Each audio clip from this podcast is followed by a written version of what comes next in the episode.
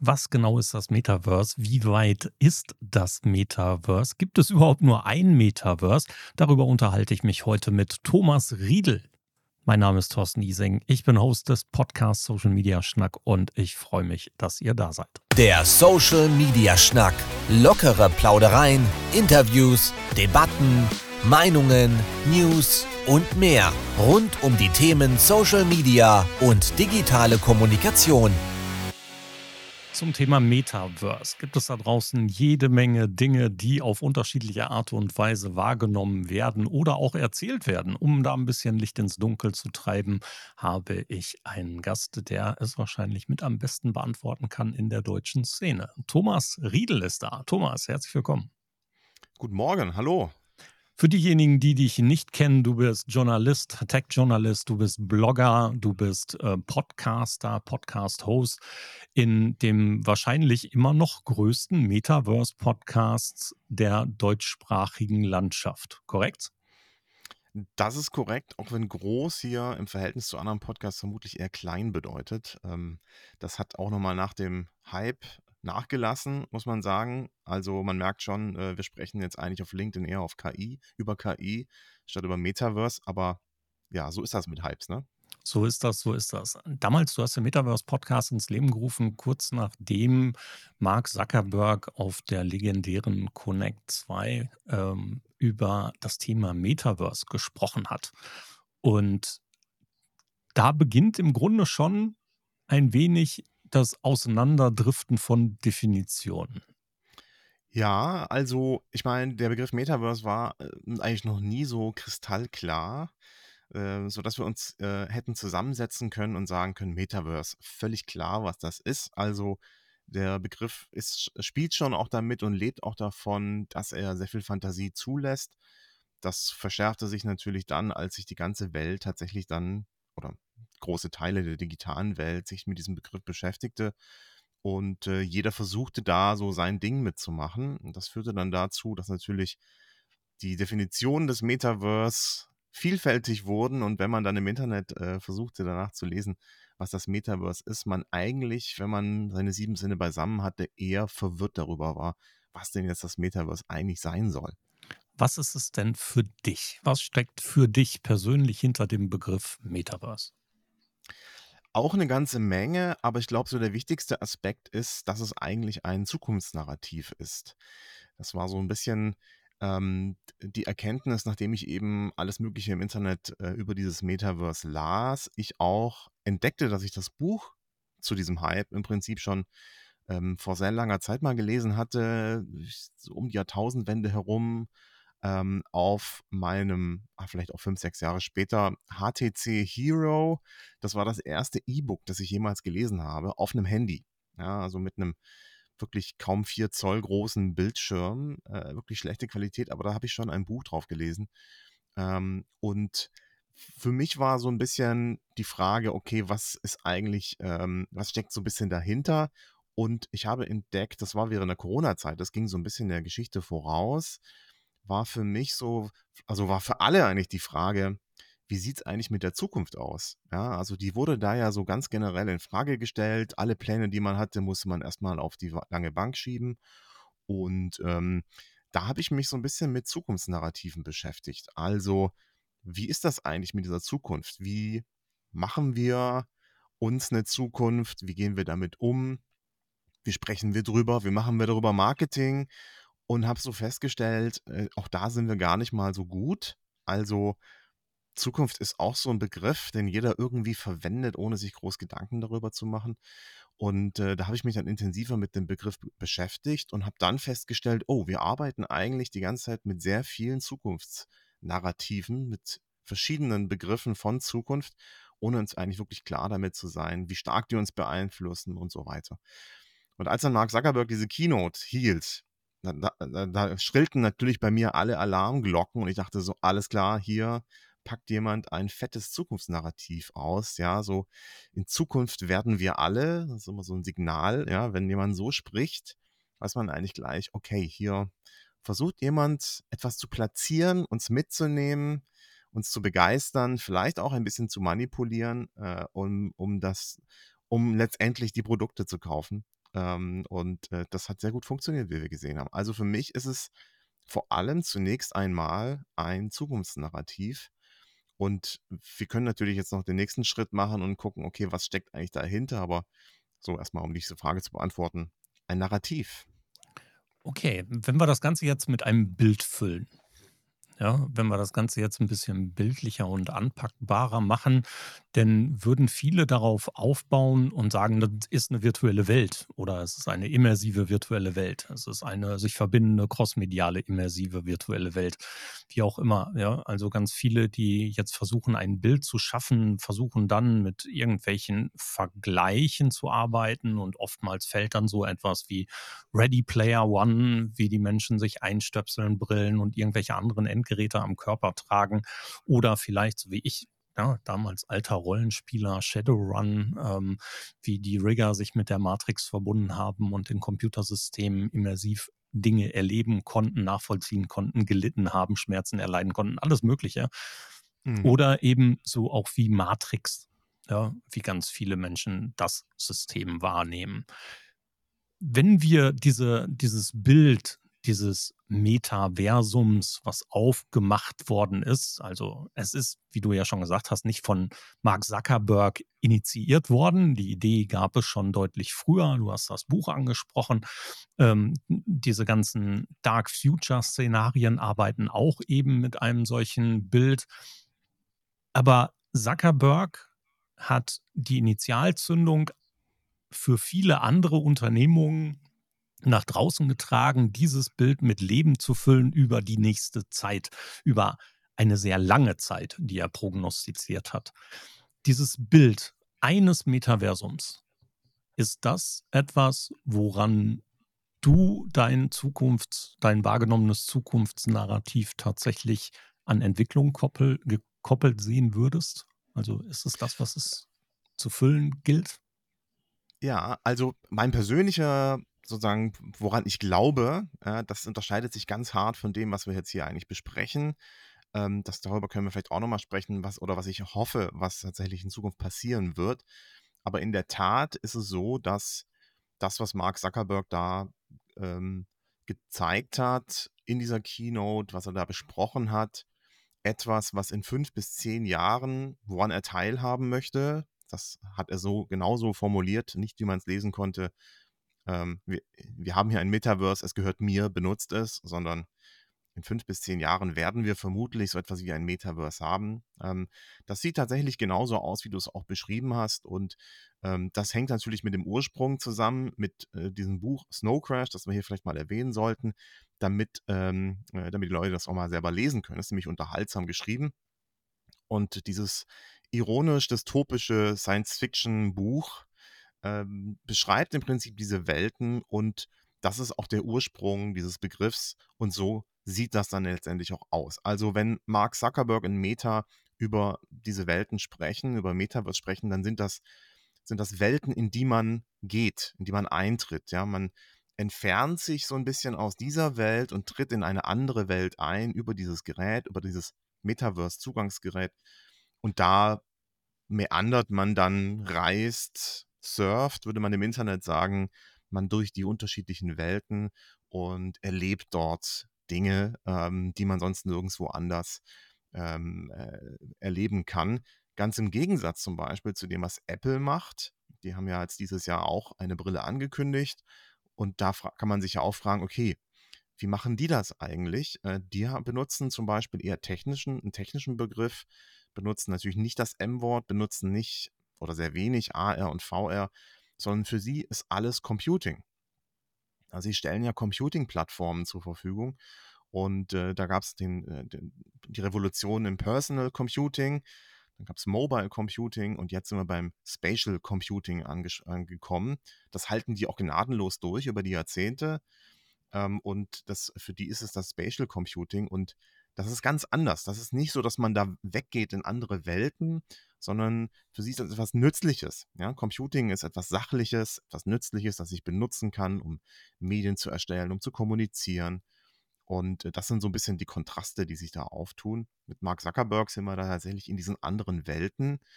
Und es zeigt sich hier vielleicht auch so ein bisschen die Nützlichkeit sozusagen ähm, dieses Kontrastes, denn ja, ähm, wie erfolgreich sozusagen das Narrativ ist, in andere Welten gehen zu wollen, im Gegensatz zu Sachen sind nützlich, äh, das zeigt sich jetzt vielleicht gerade. Ja? Also äh, Leute haben nicht so viel Bock, sich irgendwie in andere Welten entführen zu lassen, sondern die wollen eher so alltägliche Dinge ge gebacken bekommen.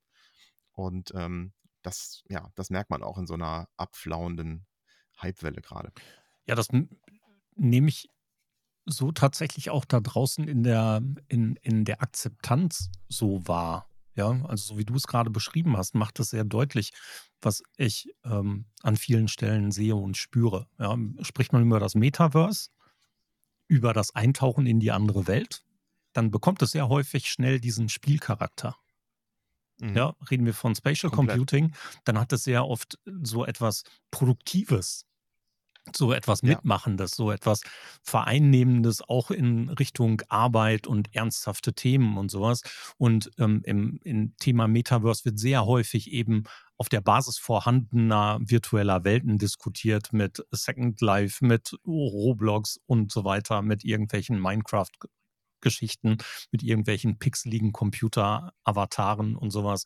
Und das ist natürlich nicht das, wo wir wenn wir ernsthaft über das Metaversum sprechen, die Vision von vielen Menschen wiederfinden würden. Nicht in dem spielerischen, nicht in dem alleine Display-getriebenen.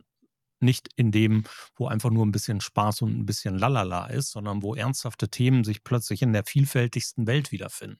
In der Medizin, ja, wo wir über, über wahnsinnige Entfernungen mit Hilfe von ähm, zusätzlichen Endgeräten oder mit Hilfe von zusätzlichen Möglichkeiten immersiv in, in irgendeine andere Art und Weise der Operation eingreifen können oder mit der Teilhabe, gefühlsechten Teilhabe von Menschen bei Beerdigungen, die einfach nicht vor Ort sein können, aber trotzdem das Gefühl haben, dabei zu sein und das nicht nur über eine Webcam und sowas. Ne? Das sind ja alles so Punkte, wo wir ein ernsthaftes Interesse der Weiterentwicklung der derzeitigen Computing-Welt haben.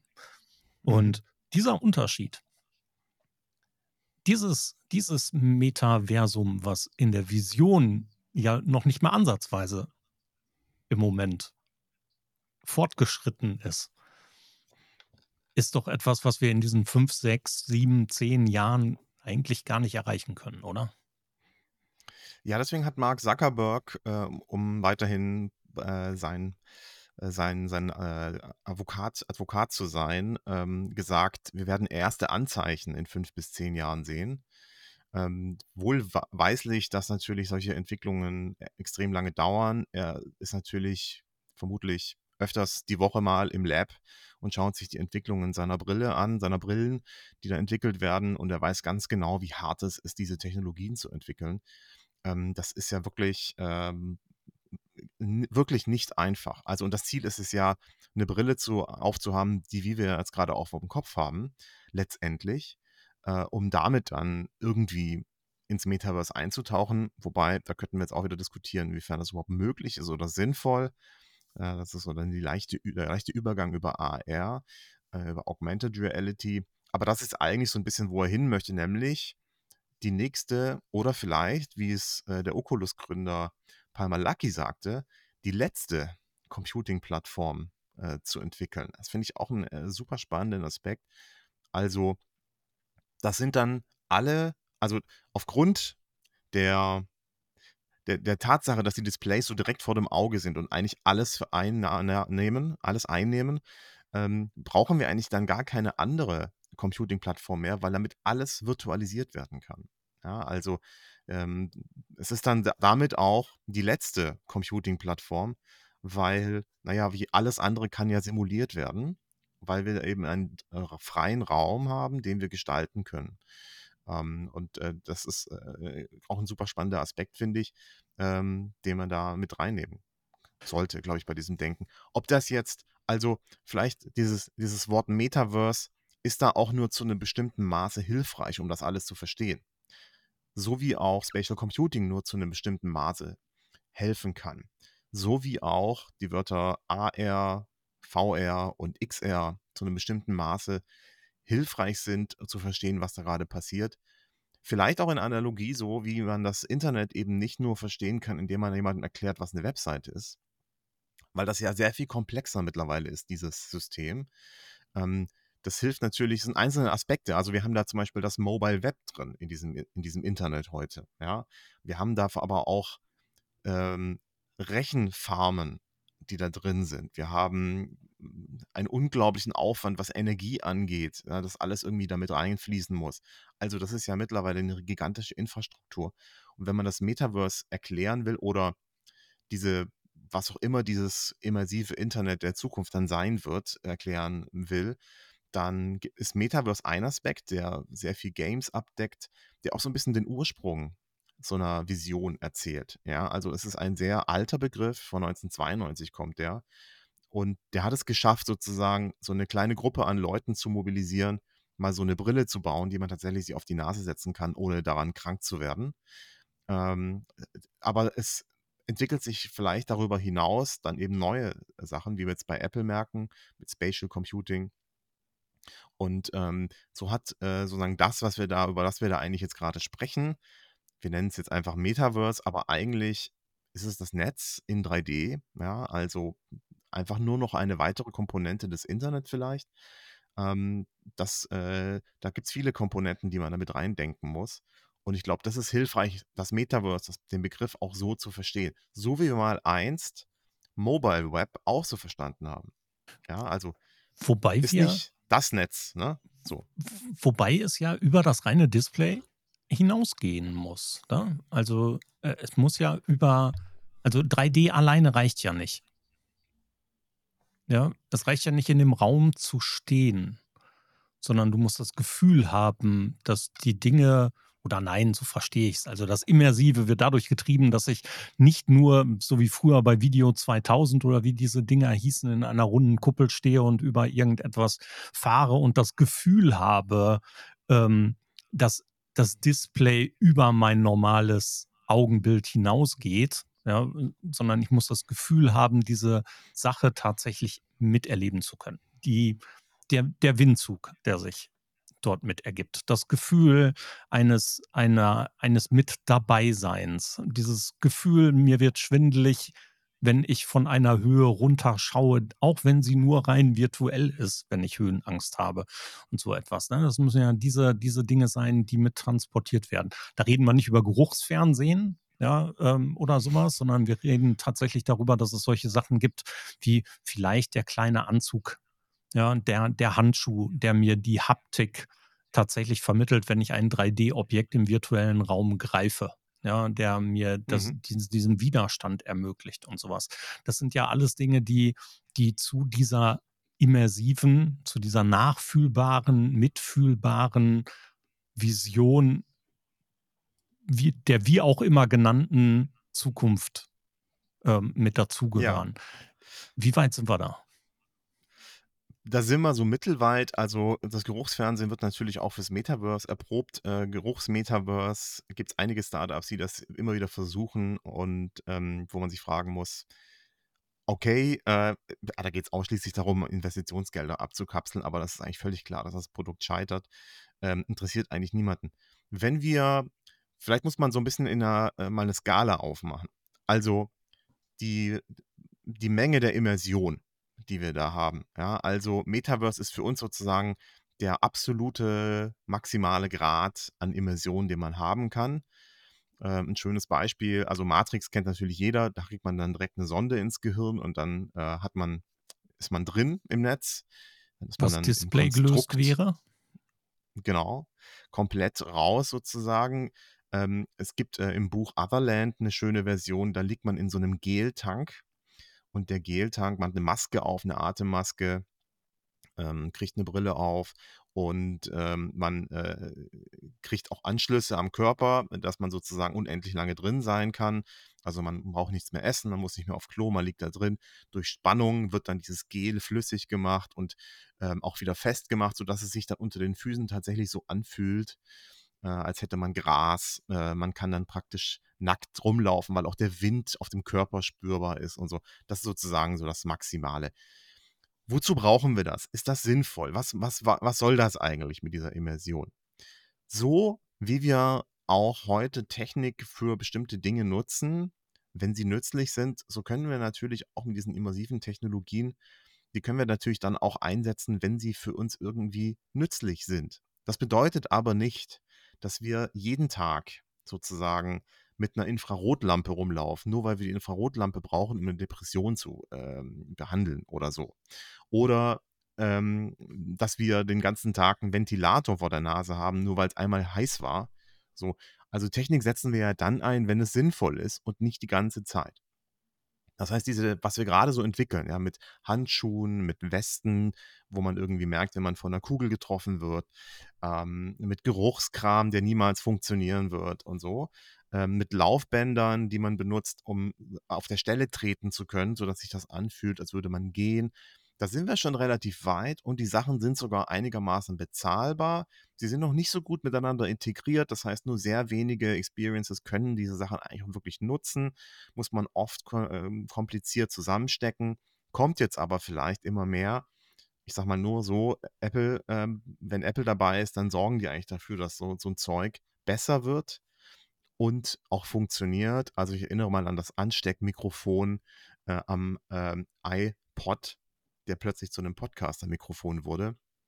Das kann Apple ja super. Ich habe keine Bedenken, dass wir in Zukunft noch mehr so einen Kram bekommen, um noch immersiver irgendwie unterwegs sein zu können. Aber die, sozusagen die Frage ist ja, was werden wir das alles haben, die ganze Zeit? Wie werden wir das einsetzen? So, also wenn wir uns überlegen, wie sieht dann damit eigentlich dann die Zukunft aus, dann ist halt einfach die Frage, wann brauchen wir es wofür? Und wie wird sich das dann durchsetzen?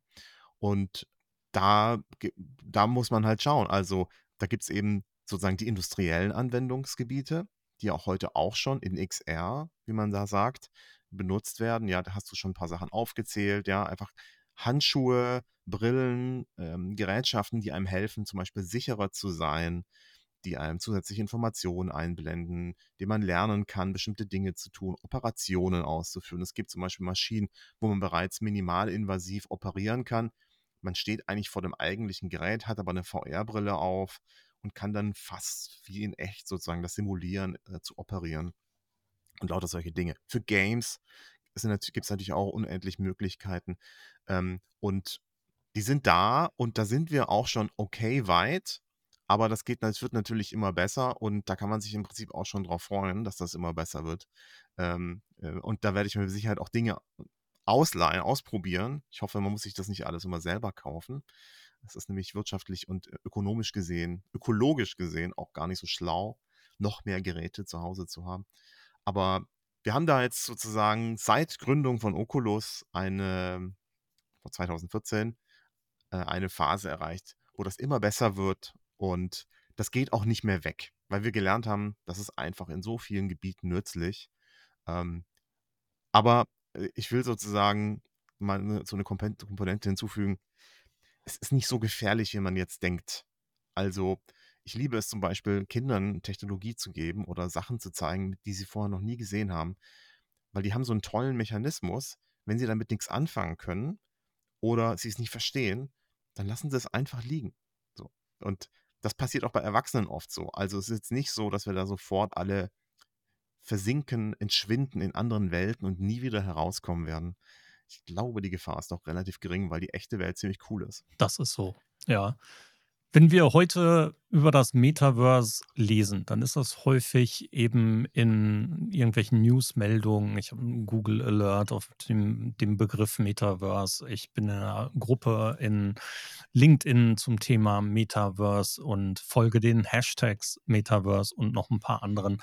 Und meistens ähm, sind die Beiträge, die da sind, gar nicht so viel anders wie vor zwei Jahren denn die beschreiben immer irgendwelche Erfahrungen im Metaverse. Mir stellen sich da regelmäßig die Nackenhaare hoch, weil ich sage, ja, wenn das noch gar nicht da ist, wie kann ich meine Erfahrungen da drin machen?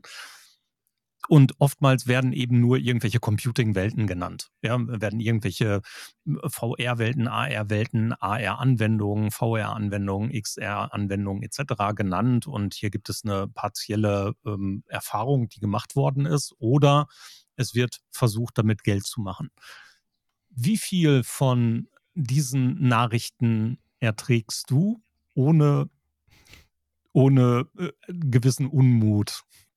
Also mir geht es ja komplett wie dir. Ich habe mir sozusagen als Journalist auch mir so einen ähm, äh, geistigen Mechanismus eingebaut für bestimmte Begriffe. Wenn die fallen, dann stellen sich auch wie bei dir die Nackenhaare auf und ich, bei mir ist dann Alarmstufe rot sozusagen jedes Mal. Ja, also ähm, das, äh, das habe ich übrigens auch beim Begriff Demokratisierung habe ich mir das auch eingerichtet, weil ich den genauso grauenhaft finde. Ähm, oder äh, habe ich da noch einen anderen Begriff? Das fällt mir jetzt gerade nicht ein, aber ich habe so ein ganzes Rudel an Begriffen, die wirklich ähm, schlimm sind und wo man dann jedes Mal aufpassen muss. Wenn heute jemand vom Metaverse spricht, ja, dann spricht er nicht von dem Metaverse, sondern er spricht von der Idee eines Metaverse. Er spricht von Metaverse-ähnlichen Dingen. Ist etwas, was einem Metaverse vielleicht auf irgendeine Art und Weise nahe kommt.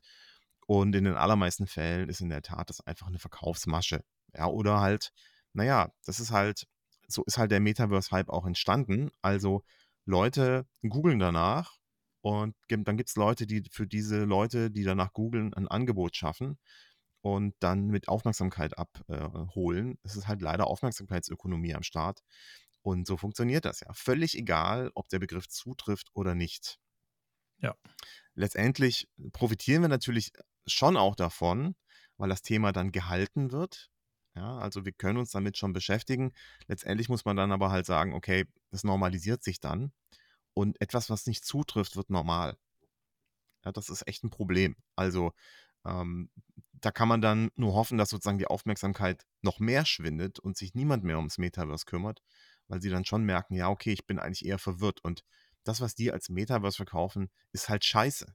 Also ich weigere mich grundsätzlich, einen 2D-Walking Simulator als Metaverse zu bezeichnen. Danke. Weil es halt, weil es halt einfach nichts ist, was dem auch nur ansatzweise entgegenkommt oder nahe kommt. Ähm, und ich sage auch gerne immer so, ähm, du hast doch damals dein Word-Dokument, das du in Windows 3 benutzt hast, doch auch nicht als Internet bezeichnet. Wieso bezeichnest du eine einzelne Experience in AR oder VR als Metaverse? Das macht einfach keinen Sinn. Und wenn man das einmal verstanden hat, dann hat man die Leute sozusagen gedanklich geimpft äh, und dann kommen sie vielleicht drüber hinweg. Wobei, ich habe es Leuten schon wirklich lange erzählt, auch beim Bier, und dann sehe ich die am nächsten Tag auf LinkedIn über das Metaverse sprechen, denke ich mir so, okay, du bist halt ein Marketingprofi und nutzt halt den Begriff. Ja. Ja. Also eine Sache, die das Metaverse natürlich auch auszeichnen wird, wenn wir der Vision folgen, ist die Transportabilität. Ja, also die Dinge, die wir dann einfach mit Hilfe einer Sache ähm, den Eingang nehmen in diese virtuelle Welt, die da ist, in diese allumspannende virtuelle Welt.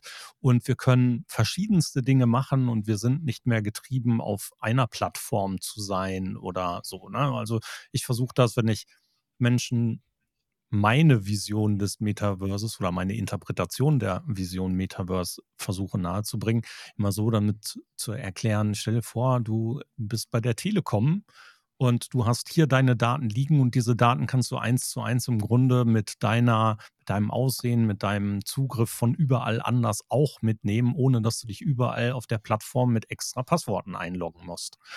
Und diese, diese Transportabilität, die kann ja nur erzeugt werden, wenn es einen gemeinsamen Standard aller Akteure gibt. Ja, so wie es heute diesen Standard fürs Internet ähm, getragen vom W3C gibt, ja, wo es diverse Programmiersprachen, Skriptsprachen standardisierter Natur gibt. Menschen bauen auf dieser Basis und Unternehmen bauen auf dieser Basis Internetseiten, Internetanwendungen, Apps und Co. Und alle haben sich darauf committed, dass das diese Standards sind. Gibt es diese Standards für Entwicklung in Richtung des Metaverses heute schon? Es gibt diese Ansätze. Ähm, wir haben zum Beispiel das äh, Metaverse Standards Forum, was die größte Vereinigung von Firmen auf der Welt ist, die versuchen, solche Standards zu entwickeln. Das sind Tausende von Unternehmen, die sich da angemeldet haben, hat einen sehr großen Zulauf erfahren. Ähm, da gibt es verschiedene Ansätze, diese Standards zu entwickeln, die man halt braucht, um zum Beispiel Voice und Sicherheit ähm, und Netzwerkkram und äh, Avatare und so weiter und, äh, und einen Marktplatz ähm, zu entwickeln. Ähm, eine, ein, vielleicht der heißeste Kandidat ähm, ähm, ist die, das USD, äh, Universal Scene Description, also sozusagen ein bisschen wie das HTML des Internet. Programmierer werden sagen, überhaupt nicht so, aber ist egal. Ähm, für, für, den normalen äh, Menschen ist es, glaube ich, normal, das so zu verstehen. Das äh, USD Universal Scene Description erfunden von Pixar. Das ist eine Open Source ähm, Container-Sprache, Geschichte, Dateiformat. Ähm, je nachdem, wie man es benutzt, ist es halt was anderes. Ähm, eine, ein Teil, das sich Pixar äh, hat einfallen lassen, weil sie das Problem hatten, dass ihre Filme immer größer wurden. Also die Dateien der Filme, die sie dann rendern mussten, wurden immer größer und es arbeiteten immer mehr Menschen an, an unterschiedlichen Assets ähm, für diesen Filmen. Und dann hast du halt eine Szene von drei Sekunden und da sind dann halt 5000 Assets eigentlich drin. Ähm, und wie kriegst du das hin, dass da überhaupt ein Computer existiert, der so eine gigantische Datei bearbeiten kann und rendern kann? Und da mussten die sich halt ein Format überlegen, wo man dann dynamisch Sachen rein und rausschubsen kann, wo mehrere Leute gleichzeitig dran arbeiten können. Ähm, und das ist im Prinzip aber ein 3D-Format mit verschiedenen Funktionen, so dass man, naja, man kann, das ist schon fast eine Art Browser vielleicht, ähm, ein 3D-Browser. Man kann da rein im Prinzip und dann werden Sachen dynamisch rein und rausgeladen. Und das ist, könnte so ein Ansatz sein, irgendwie das Metaverse dann technisch zu erkunden. Es wird dann wahrscheinlich doch wieder ganz anders kommen. Auch der W3C war der zweite Versuch, äh, das alles zu machen, das Internet zu standardisieren. Ähm, und so gibt es vielleicht dann auch in Zukunft einen zweiten Versuch oder einen Überraschungskandidat, der aus irgendwelchen Gründen plötzlich doch viel besser ist. Heißt vielleicht dann Metaverse Flash. Nee, auf gar keinen Fall, hoffentlich. Bitte nicht. Äh, und kommt von Adobe. Ähm, ja, ähm, äh, also sol solche Geschichten gibt es halt einfach auch. Also da gibt es viele Möglichkeiten. Ähm, und da, diese, dieser, dieser Krieg fängt praktisch erst an, geschlagen zu werden. Aber, sagen wir mal so, es gibt schon sehr viele Unterstützer bei diesem USD-Format. Wir haben Nvidia, wir haben Apple äh, und viele andere, die da sehr stark dran arbeiten, dass USD ähm, tatsächlich zu so etwas wie dem HTML des Metaverse werden könnte wie gesagt, äh, immer sehr volatil, immer sehr schwierig, sehr komplex alles. Unterschiedliche Interessen, äh, die da mit dabei sind. Muss man mal schauen. Und das Gerät, das ist alles super unterstützt, ist noch nicht mal auf dem Markt. Ähm, na, da muss man erstmal warten. Wie sehr glaubst du an die Realisierung eines Metaversums anstatt vieler kleiner Insellösungen? Also wir werden, äh, ich muss zwei Komponenten da besprechen. Das eine ist das Wort Glaube, das du verwendet hast. Und das zweite ist sozusagen die Entwicklung des Metaverse. Also fangen wir mal an mit dem Wort Glaube. Ich, äh, ich bin mir ziemlich sicher, dass wir nicht ähm, von Glauben sprechen sollten. Also so nach dem Motto, das ist dann das, was für mich die Wahrheit ist und das, das ähm, dafür streite ich auch und kämpfe ich auch.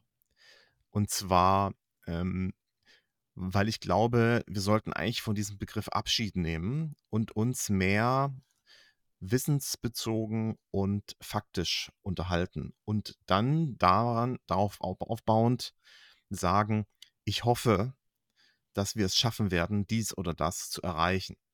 Ähm, weil ich glaube, dieses Glauben ist eigentlich nicht so die richtige richtige Ansatz, solche Dinge zu besprechen. Okay, dann äh, muss ich die Frage anders stellen. Ja, ähm, wie sehr unterstützt du eher die Idee eines Metaversums anstatt vieler unterschiedlicher interessensdiverser Plattformen?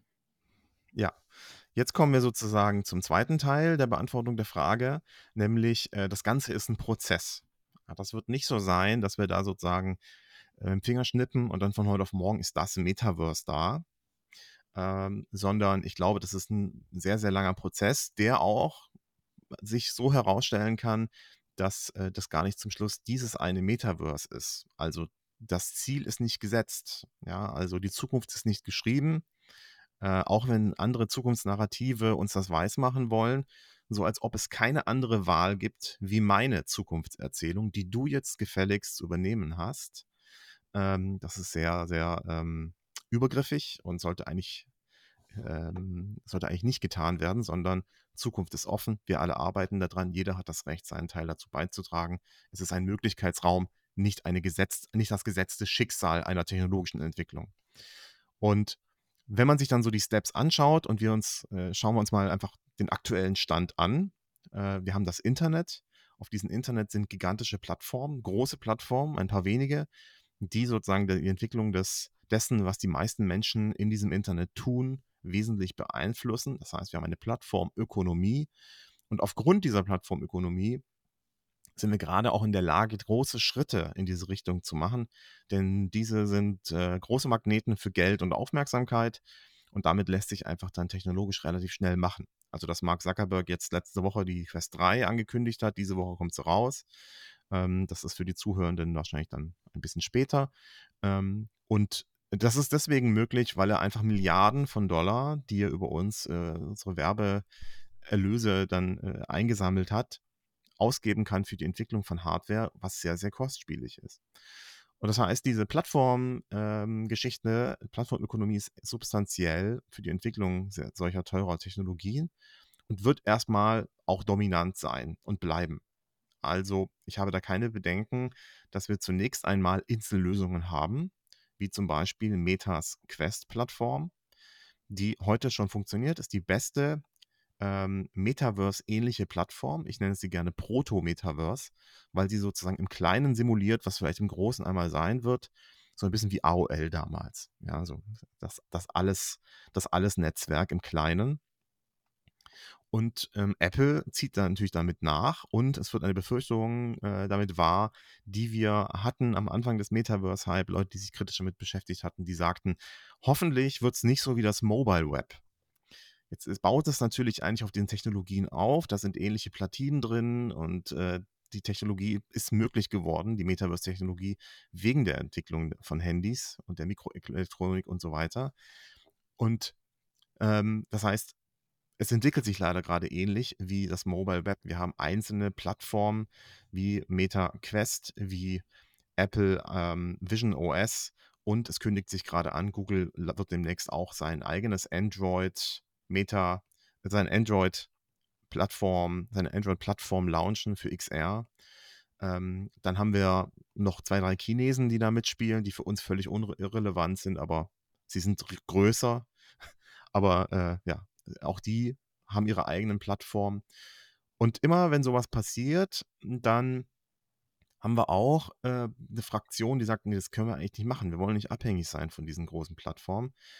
Und die reverse engineeren dann was oder die nehmen das, was Open Source ist an diesen Plattformen und bauen das dann weiter aus, sodass wir dann letztendlich so zum Beispiel Linux haben, ja, oder Open Office oder äh, ja, so verschiedene Open Source Geschichten und Varianten, WordPress zum Beispiel, ja, sehr erfolgreich. Wikipedia, eine Seite für Wissen, die eigentlich niemandem gehört äh, und äh, wo wir alle dran mitarbeiten können und auf Fakten basiert ist. Ähm, und ähm, das hat sich ent entwickelt, obwohl es diese großen Plattformen gibt. Und die Hoffnung ist nun, dass wir sozusagen alles dafür tun, dass auch die Entwicklung des Metaverse einen ähnlichen Verlauf nimmt, aber eigentlich sogar noch einen besseren Verlauf nimmt, denn dass wir uns wieder von diesem, was auch immer da entstehen ist, Netzwerk von den großen Playern abhängig machen, kann ja nicht das sein, was wir aus den letzten 20 Jahren gelernt haben. Also ist ja cool, dass sie jetzt da so Gas geben mit den ganzen neuen schicken Geräten, den vielen Displays und Kameras und Sensoren dran und dass das so geil alles aussieht. Aber eigentlich haben wir ja gelernt, äh, dass äh, große Plattformen zu dominant sind, dass sie zu viel Macht konzentrieren nicht immer halten sie sich so dezent zurück wie Apple, wie wir jetzt gelernt haben durch Twitter und X. Äh, und das ist durchaus ein Problem, was zum Beispiel die EU auch erkannt hat und dort auch schärfer reguliert. Wir haben nicht das Problem, zu viel im Technologiebereich reguliert zu haben. Das mag jetzt manche irritieren, aber dadurch, dass die so unfassbar, dass sie die reichsten Firmen der Welt sind, zeigt, dass wir dieses Problem haben.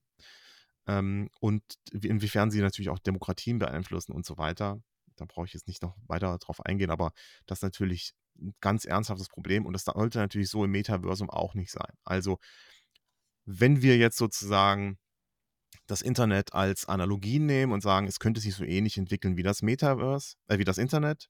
Das Metaverse könnte sich ähnlich entwickeln wie das Internet.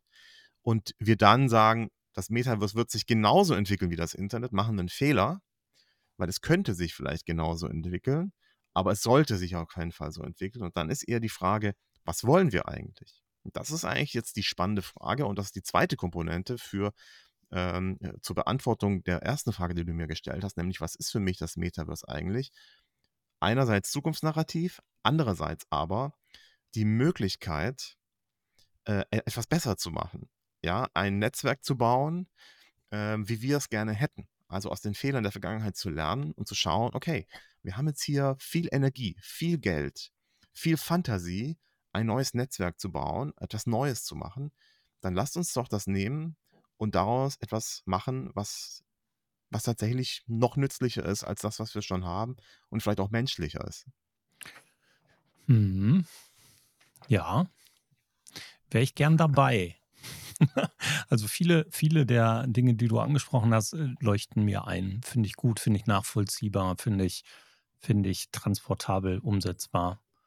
Ähm, wenn ich an die Masse denke, ja, also wenn wir jetzt, stellen wir uns mal vor, das Metaversum wäre bereits da, ja, in der vollumfänglichen Form, so wie wir es jetzt die letzten 40 Minuten schon hier und da beschrieben haben. Ähm, der Zugang ist heute eben displayabhängig. Ja, du hast von den Brillen gesprochen, unterschiedlichster Natur. Ganz viele Menschen sagen, ja, aber die sind noch zu teuer. Wenn man dann allerdings mal vergleicht, einfach mit dem Smartphone vergleicht, dann ist es ähm, ja gar nicht so teuer. Ne? Also wir kaufen uns für Tausende von Euros ein Smartphone, immer die neuesten Varianten und selbst für ein nicht so neues Gerät sind immer noch 600 bis 800 Euro fällig.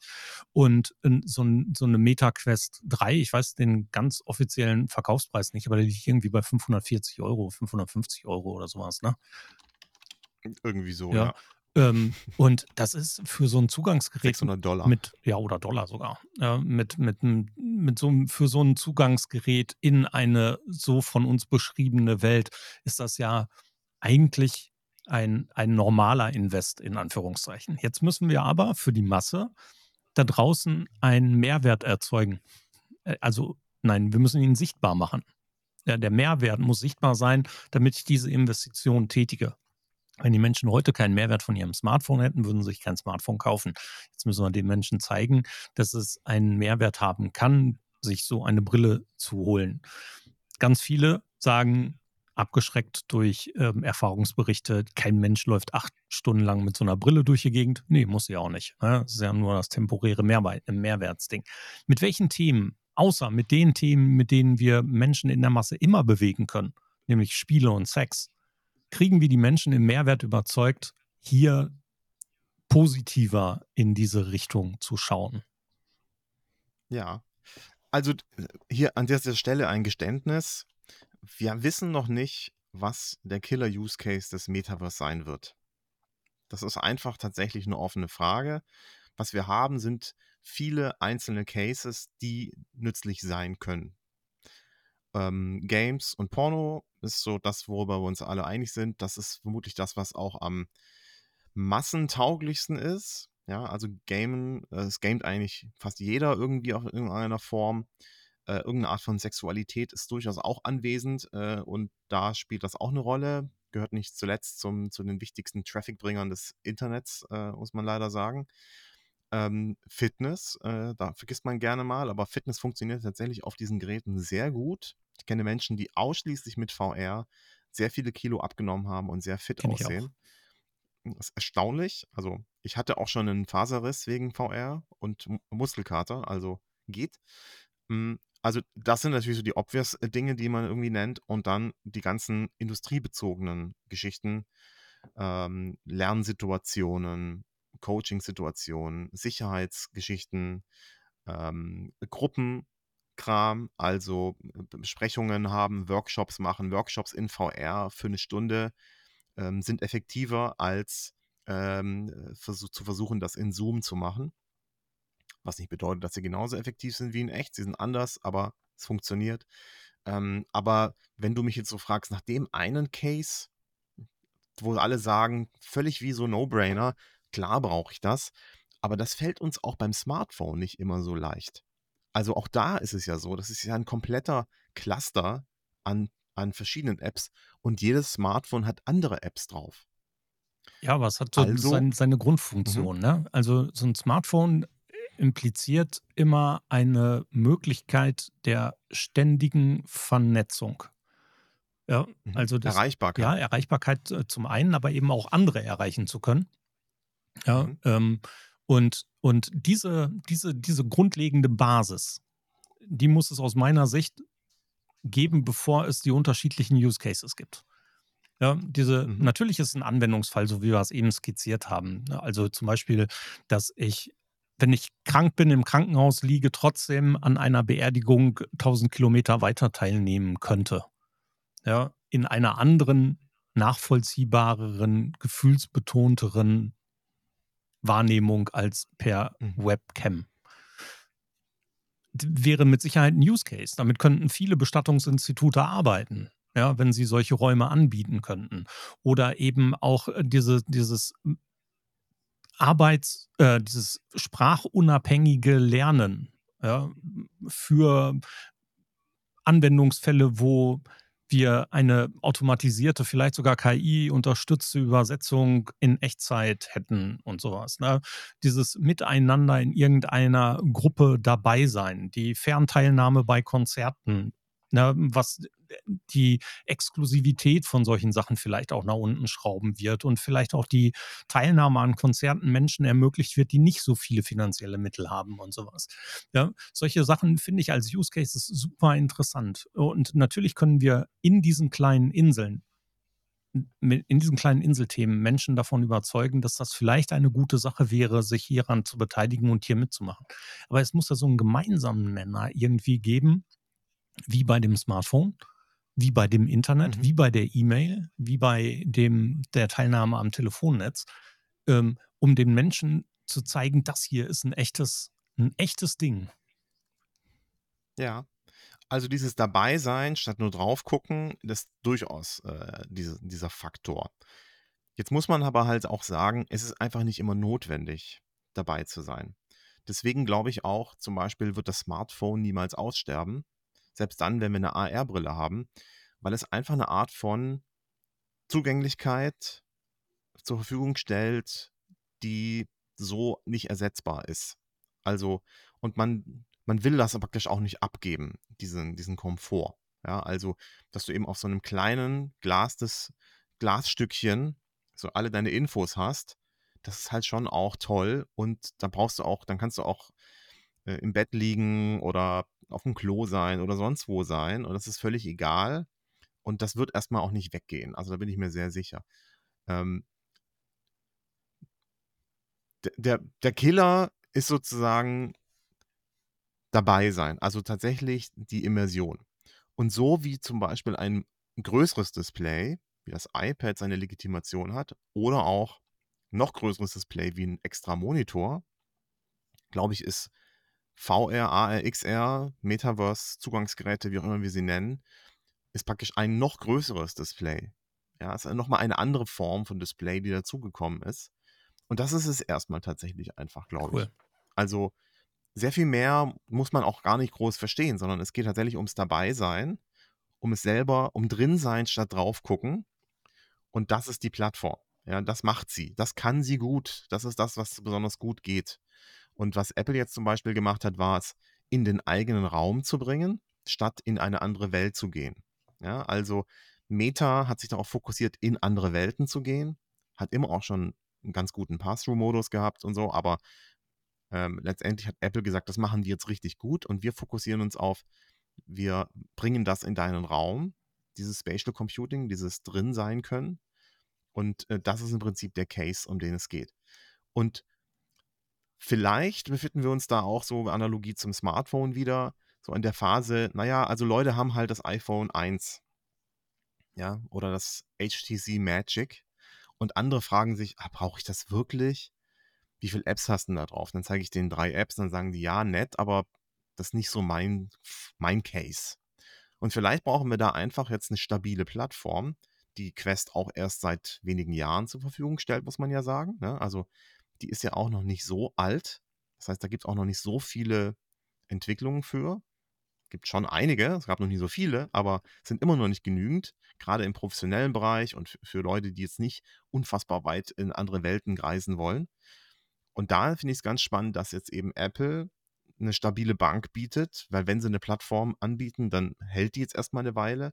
Und da, dort entstehen meistens auch die großen Innovationen. Ja, also, dass wir Instagram und Tinder haben, haben wir Apple zu verdanken. Kann man sich nachfragen, ob das wirklich die große Errungenschaft war, aber grundsätzlich erstmal hat es die ganze Plattform nach vorne geholt. Und ich warte im Grunde jetzt mit, äh, mit der neuen Apple-Plattform darauf, dass wir das, das Instagram oder das TikTok des Metaverse bekommen oder so. Ja, also da, wo wirklich dann sehr viele Leute sagen, okay, ich, ich brauche jetzt dieses Gerät, weil damit kann ich halt tindern. Mhm. Oder kann ich halt auf Facebook einfacher gehen oder Instagram machen. Ähm, und äh, das ist das, was wir jetzt im Prinzip machen. Ja, wir, wir suchen sozusagen nach diesen Cases, wo dann sehr viele Leute plötzlich sagen, ah, darauf habe ich jetzt aber doch Bock. Und dann kann ich darüber auch noch E-Mails machen, cool. Und dann kann ich auch noch das machen, mache ich auch noch nebenbei. Und so kristallisiert sich ja, so wie es mit dem Handy ja auch ist, sozusagen, jeder macht ja andere Dinge mit seinem Smartphone lieber. Und das kann das Gerät aber. Also so eine gewisse, ähm, also die Fähigkeit eines Geräts, sich auch den Usern anzupassen, ähm, die war früher halt nicht gegeben in VR. Und das wird jetzt immer besser. Und das ist vielleicht der, Key, der Schlüssel dann letztendlich äh, für den Erfolg dieses neuen Mediums und vielleicht eines Netzwerkes, das dann daraus entsteht. Was erstmal eine Plattform sein wird, dann werden es vielleicht viele Plattformen sein und dann wird es hoffentlich irgendwie die Open Metaverse, wie man so schön sagt, was dann natürlich auch ein Zukunftsnarrativ ist. Genau, und dann vieles zusammenführt. Wenn du an die Entwicklung seit dem, seit deinem ersten Schritt hinein machst oder seit deinem ersten intensiven Schritt hinein machst, was würdest du als die erfreulichste Entwicklung für dich selber mitnehmen? Du sprichst jetzt von äh, immersiven ja. Experiences. Ja, also man, ich habe mich natürlich gefreut, äh, dass es mir nach fünf Minuten nicht sofort total schlecht wird. Das äh, hat natürlich schon auch geholfen. Das ist aber eher so ein bisschen technisch wie happy sein, dass das Handy einen Tag durchhält. Ähm, äh, ich freue mich tatsächlich, äh, dass wir ähm, nicht diese fernen Welten erobern, sondern unseren eigenen, unser eigenes Office und unsere eigenen Räume neu entdecken mit diesen Brillen. Also ich spreche von Augmented Reality und äh, Apples Brille macht ja, ist ja sozusagen eigentlich eine Virtual Reality Brille, die aber Augmented Reality macht, weil sie ganz tolle Kameras an der Außenseite hat und dann so einen Pass-Through macht. Ja, also sie schickt praktisch die Welt nochmal durch ihren eigenen Filter an, auf unsere Netzhaut. Ähm, also der Fokus darauf, das, was wir erstmal sehen, unsere Welt in den Fokus zu nehmen. Das finde ich eigentlich das Erfreuliche. Und letztendlich ist es das auch, was wir tun sollten. Ja, also Technologie sollte uns unsere Welt zeigen, ja, wie sie ist und nicht. Sie kann auch äh, andere Welten zeigen, um uns zu inspirieren, äh, um uns auch abzulenken. Aber äh, wenn wir es schaffen würden, durch so eine Brille die Welt äh, so zu sehen, dass wir sie besser machen können, ähm, dann wäre das genau das, was ich gerne machen würde. Und das ist eben der erste Schritt dahin. Und das finde ich sehr, sehr erfreulich. Die MetaQuest 3 hat ein sehr tolles, farbiges Pass-Through, ähm, worauf ich mich sehr freue. Ich habe sie leider noch nicht anziehen dürfen. Vielleicht diesen Mittwoch. Ja, die kommt ja morgen. Äh, Im Prinzip wird sie ja angefangen, wird angefangen auszuliefern. Und da freue ich mich schon sehr, sehr drauf, das zu sehen, denn ähm, ja, äh, das ist das, worum es geht. Immer wieder hört man die Frage, mir wird sie auch oft gestellt, Brillenträger und VR-Brille. Wie gehst du damit um und gibt es den ultimativen Tipp von dir? Eine, eine klein genug, äh, deine Brille muss klein genug sein, damit du die VR-Brille einfach aufsetzen kannst. Also ich ziehe sie meistens einfach drüber und das geht. Habe ich vielleicht aber auch Glück, dass die VR-Brille noch größer ist als meine Brille und ich sie da einfach reinquetschen kann. Richtig bequem ist sie nicht, ähm, aber da, so mache ich es gerade. Ähm, bei der MetaQuest 3 kann man schon Linsen bestellen, äh, die man da reinpackt. Bei der Apple Vision Pro kann man auch einzelne Linsen dafür bestellen. Das ist der Weg dann letztendlich. Man kann es dann leider nicht so gut sharen, muss man leider sagen. Ja, also du kannst es halt dann niemand anderen aufsetzen und zeigen, guck mal, wie schön das ist. Ähm, aber solange das noch geht mit Brille drunter, mache ich das so, weil dann kann ich mein Gerät auch mal meiner Tochter aufziehen. Super Sache. Alle Infos, alle Links zu Thomas Riedel seht ihr natürlich in den Show Notes. Wir packen alle drunter. Ein paar seien dennoch genannt, also metaverse-podcast.de. Dort ist auch ähm, der Spatial Computing Podcast, den ihr jetzt alle zwei Wochen rausbringt, zu finden. Ne? Das ist quasi dieselbe Anlaufadresse, richtig? Ja, genau. Das Ding startete als Metaverse-Podcast, weil das eben das Thema war. Dann kam Apple und dann war der Metaverse-Hype vorbei und dann kam noch KI und dann habe ich gesagt, okay, ich nenne das Ding jetzt Spatial Realities äh, Podcast, weil es irgendwie alles dann mit beein beinhaltet. Ähm, aber genau, also nicht verwirren lassen. Ähm, es sind gute Dinge äh, über Metaverse, XR und Spatial Computing, die ihr dort lernt, hört. Super. Ansonsten einfach Thomas Riedel googeln, äh, vielleicht mit dem einen oder anderen Zusatz-Keyword, falls es noch andere gibt. Bei mir gibt es noch einen Sparkassenberater irgendwo in Hamburg, wenn man meinen Namen googelt. Ähm, ansonsten unter Droidboy in den äh, sozialen Netzwerken häufig zu finden. Was steckt hinter Droidboy? Ich war tatsächlich einer der ersten deutschen Android-Blogger, ähm, die, also ich habe auch diesen Hype versucht irgendwie mal mitzunehmen. Mich hat dann irgendwann genervt, dass wir nur noch darüber gesprochen haben, wann jetzt 1.6.4 an Android rauskommt. Habe ich das aufgehört, was im Nachhinein ein Riesenfehler war, weil ich jetzt wahrscheinlich wie T3N wäre vielleicht oder so oder auch nicht. Man weiß es nicht, aber, aber das steckt noch dahinter, äh, hat sich dann so eingebürgert und das Schöne ist, wenn man nach Droidboy sucht, findet man mich auch immer. Also das ist einfach so ein unique Sucherbegriff. Super. Thomas, ganz herzlichen Dank für deine Zeit, für die Lust mit mir eine Runde rund um das Metaverse, Spatial Computing und Co. zu plaudern. Lieben Dank. Möchtest du meinen Zuhörern noch irgendetwas sagen? Ja, lasst euch nicht die Zukunft von anderen aufzwängen, sondern nutzt die Chance, nutzt die Vielfalt an Möglichkeiten euch und lasst euch Zeit dabei, eure eigene Zukunft auszusuchen und verfolgt sie dann mit einem safen sozialen Umfeld, ähm, denn die Zukunft ist noch lange nicht gemacht und es klingt zwar ein bisschen abgedroschen, aber es ist so wichtig wie noch nie, es zu sagen. Ähm, wir, wir können eine Zukunft ohne AfD haben, wir können eine Zukunft ohne die eine große, riesige Plattform haben, die alles bestimmt. Ähm, brauchen wir nicht. Ähm, aber dafür müssen wir Demokraten sein im Herzen und uns unseren eigenen Verstandes bemächtigen. Perfektes Schlusswort. Nochmal ganz herzlichen Dank, Thomas, für deine Zeit. Für euch da draußen, wie immer, der kleine Hinweis, wenn ihr Lust habt mitzumachen, meldet euch gerne. Wenn ihr Lust habt, Feedback zu geben, schreibt gerne. Ihr könnt auch einen Audiokommentar hinterlassen auf social-media-schnack.de, den schneide ich gerne mit rein. Und montags morgen 7.30 Uhr Social Media Schnack Update. Der Videotalk kommt gerne mit dazu, wenn ihr Lust habt. Und bleibt einfach dran. Wir hören uns. Bye, bye. Ciao. Schluss für heute beim Social Media Schnack. Alle Infos, Episoden und Mitmachende findet ihr unter www.social-media-schnack.de. Ihr habt Vorschläge, Themen, Anregungen? Meldet euch, schreibt, ruft an. Wir freuen uns.